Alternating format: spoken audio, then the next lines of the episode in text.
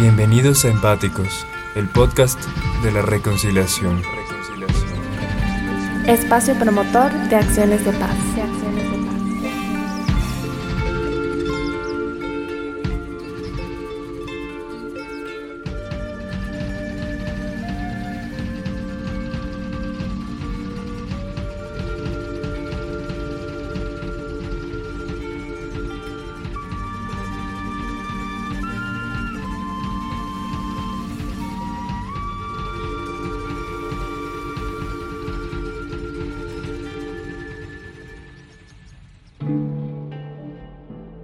Damos la bienvenida a las personas que nos acompañan en este podcast de la corporación Embodying Reconciliation, Cuerpos para la Reconciliación.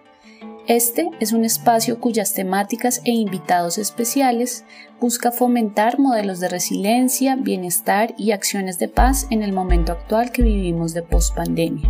Hoy nos acompaña un invitado muy especial, Julio César Portocarrero, líder comunitario y gestor cultural del Bajo Calima. Gracias Julio por estar hoy con nosotros en el marco del primer festival Cuerpos para la Empatía. Bienvenido. Hola Diana, eh, para mí es un placer estar aquí en este espacio contando lo que soy, lo que hago y, gracias a ti por, tenerme en cuenta en este espacio donde hemos venido adelantando procesos comunitarios que permiten reconciliarnos entre nosotros, que permite eh, crear estrategias de, cultura y paz en nuestro territorio que tanto lo necesita, con niños, con jóvenes, adolescentes. Entonces, gracias por, de nuevo por, por, invitarme y para mí es un orgullo ser parte de este proceso. Bueno, Julio, entonces hoy nos encontramos en nuestra primera sesión personal para una entrevista en el marco del proyecto eh, modelos de reactivación para las danzas y el patrimonio en contextos de pospandemia. La intención de esta entrevista es conocer un poquito a profundidad el trabajo general que vienes adelantando con la agrupación de danza, eh, la relación, digamos, social, económica, ambiental y todo el tema de cómo ha influido el COVID en la agrupación. ¿Vale? Entonces, Cuéntanos cómo ha sido la trayectoria, la historia un poco de la agrupación dancística, ¿no? El nombre, dónde se encuentra ubicada que nos cuentes un poquito la historia.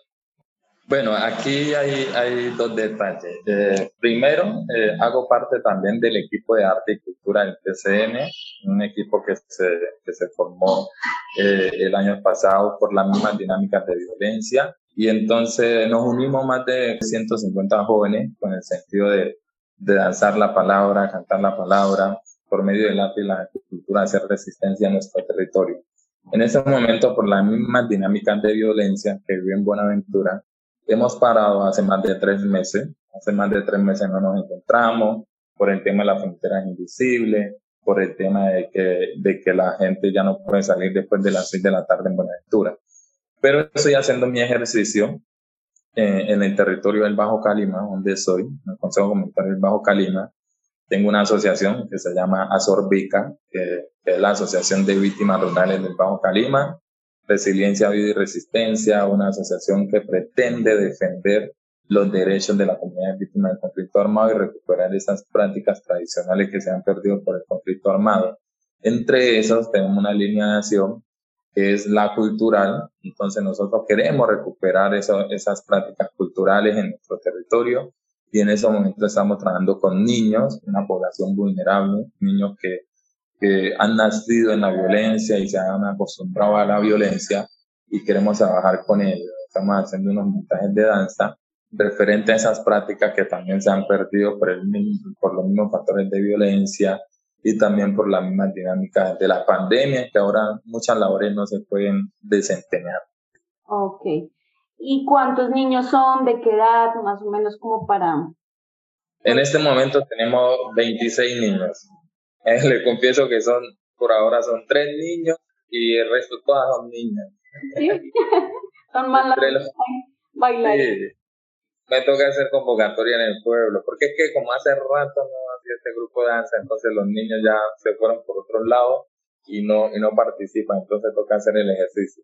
En la edad son entre los, entre los 9 años hasta los 16 años. ¿Y cuál consideras que es la identidad o el mensaje principal que tratas de transmitir en este proceso con los niños? Bueno, eh, primero que todo, eh, la idea es de, como te dije, recuperar esas prácticas tradicionales que se han perdido por el, por el conflicto armado y cómo desde la danza, donde la cultura, nosotros eh, rescatamos eso, ¿no? En ese momento estamos haciendo un montaje, eh, como te comenté, referente a la labor de las piangüeras en Buenaventura, que, que se iban al mangle, al manglar, al estero, a sacar piangüe y ahora no la pueden hacer por la misma dinámica de la violencia y la pandemia. Entonces estamos reflejando como situaciones como esa. También el tema del aprovechamiento del tiempo libre de los niños del bajo calibre. O sea, los niños están muy expuestos a muchas cosas. Hace un tiempo hubo reclutamiento de menores y no queremos que eso se vuelva a repetir en nuestro territorio. Entonces, que los niños se involucren, que, que estén en un espacio de protección, de vínculos con otros niños. Ahí también tocamos temas ambientales. En ese momento estamos formando una danza que tiene que ver mucho con la reforestación, de cómo creamos hábitos y cultura de, reforestación en nuestro territorio, porque ha sido afectado por el, cultivo de, de sustancias ilícitas, de la coca, entonces ha habido mucha deforestación. Entonces, ¿cómo montamos una danza con esa situación que vivimos y que lo hacemos de alguna manera gozosa y que el resto de la gente se dé cuenta de lo que está pasando? Ya me, ya me has dado pistas en, en, todo lo que has dicho, pero bueno, vamos a entrar un poquito más puntual en la parte social y cultural. Que de qué manera tu agrupación representa la cultura o, o tu región. Dame dos ejemplos concretos. ¿De qué manera? Primero, eh, hay una previa investigación sobre esas prácticas tradicionales de, de, de la comunidad negra, ¿no? Ahí también hay un proceso de, de, de, no sé si le llaman pedagógico, de formación, porque eran niños que por el conflicto armado se fueron y ni siquiera sabían que era un lado. O sea, las niñas eran 14, 15 años y profesor, ¿qué, qué es un boom? ¿Qué significa eso? Entonces se, se empezó, incluso en, en mis redes sociales, eh, eh, he montado eso. Lo otro es también que a veces tratamos en, en medio, aprovecho el espacio, no solamente en bailar, sino hablar con ellos sobre la verdad, qué opinan los niños, eh, qué es la verdad, cómo entienden ellos el conflicto, de qué manera ellos creen que lo ha afectado, cuáles son esas estrategias, herramientas que han utilizado para, para, para generar eso y empezar a crear entornos protectores con ellos. Entonces, es un ejercicio social, artístico, cultural, étnico, entonces abarca prácticamente todo eso. Y bueno, ¿qué, ¿qué cosas crees que han influido para que los niños que tienes se mantengan activos? Te soy sincero, me pasó algo curioso. que en estos días una niña me dice, profe, usted nunca da refrigerio. Eso es una motivación también. Me dio risa, me dio risa, ¿saben por qué? Porque resulta que hace como más de cinco años, cinco años, no sé cuánto, tres años, la alcaldía hizo un proceso eh, cultural y todo eso, y pues llevaba gente de otro lado y da, le daban refrigerio a los niños, le daban, le daban, le daban refrigerio, tomaban la asistencia, pero no había un espacio como formación, ¿ya? Y pues había un recurso y todo eso. Yo les digo a yo, chico, mira, nosotros como negros, soy sincero, así les digo, nosotros como negros, como comunidad nosotros no podemos acostumbrar que tenemos que ir a un espacio y nos tienen que dar el transporte, nos tienen que dar el refrigerio para donde estar. Tenemos que empezar a querer lo que nosotros somos, a, a, a saber que, que, esta es la riqueza que nos dejaron nuestros antepasados, ¿ya? Hago ese ejercicio y, y trato de jugar mucho con ellos. Yo simplemente me es una danza y me la montaron, no, sino es que jugar, aprovechar. A veces nosotros empezamos el ensayo a las 2 de la tarde y el ensayo debería terminarse a las 4, me da las 7, las 8 de la noche con ellos jugando, que el desafío de palabra, que, que, que la persona que más se mueve, que la persona que sabe más de turbantes, cosas así. ¿ya? Es eso, más que todo es para divertirse. Yo les digo, diviértanse, divirtámonos aquí, y ellos poco a poco van perdiendo. Es el tema del juego, el juego y goce y disfrute del territorio, como te digo. A veces hacemos salidas a la playa, vamos a hacer una actividad por allá, nos vamos a bañar, nos caminamos por el pueblo, vamos a visitar a, a un adulto mayor, a un enfermo, actividades como esa, ellos se activan mucho, se activan. porque no hay mucho, allá no hay un parque, la única diversión que hay es el río. Entonces los niños cuando van al río ya tienen todo ese tiempo libre se puede prestar para, para otras cosas. Ah, aparte de eso quería contarte que hicimos un ejercicio con los niños de hacer unos canastos. Los canastos que las mujeres en el estero llevan para poner las canguas y los cangrejos y todas esas algas, eh, ellas mismas los tejen, ¿no? Entonces hicimos un ejercicio con las niñas que fueron, fuimos a, donde una señora que los hace y ella lo hizo ahí delante de ellas, algunas aprendieron a tejer los canastos eh, y también en, algunos tiempos también eso se utilizaba para meter las cunas a los niños, ¿no? A los niños negros cuando la mamá estaban en la mina los amarraban en un, en un, con esa canasta, los amarraban en un árbol entonces la mamá está trabajando, cocinando y está meciendo el niño para que se quede tranquilo. toda, esa parte, de la historia se, se, se contó y, y también eso se hizo. Ellos vieron cómo se hace el acto y para qué se utilizaba antes, porque ya la gente prefiere comprar un balde, una canasta en un supermercado y no hacerlo artesanalmente. Entonces eso se llama. ¿Cuál es la estrategia que utilizan? Bueno, teniendo en cuenta que son niños que en su vida primera vez vienen hablando. Entonces yo juego mucho, los niños muy competitivos, a ellos les gusta mucho la figura, el moverse. Entonces trato de hacer muchas figuras, puede ser geométricas, por ejemplo cuadros, círculos, triángulos, de que de alguna manera ellos lo puedan realizar y que lo tienen presente, ¿no? Y les doy un conteo, entonces yo les digo, eh, en, en ocho tiempos se arma un triángulo y tal persona va adelante, tal persona. Entonces yo la hacen inmediatamente el triángulo y después les digo en cuatro, en cuatro tiempos me hace un círculo y lo empieza tal persona y lo sigue. Entonces, con esa figura se la doy y le doy el tiempo y ellos mismos van creando las. Cuando dice, ay, ay, se ve bonito, ay, me gustó, ay, tan chévere. Entonces, esa es la estrategia que utilizo. ¿Y qué actividades, digamos, para mostrar las danzas antes de la pandemia? Normalmente cómo circulan, hace un baile y dónde la muestra, en el colegio, al aire libre, invita gente, no sé, ¿qué ejemplos nos puede dar? Bueno, por ejemplo, a veces aprovechamos mucho las fiestas patronales. Eh, por ejemplo, el día del 16 de julio de la Virgen del Carmen se hubo una presentación artística con los niños, ya fueron que tocaron, ellos fueron que arrollaron el tema de la Virgen del Carmen, que hicimos la alborada a las 4 de la mañana, después en la tarde, cuando se hace el tema de la comelona y todo eso, ellos se presentaron y, y esos son los espacios que aprovechamos. A veces cuando hay, hay reuniones en la comunidad, son los niños que los invitan y se presentan.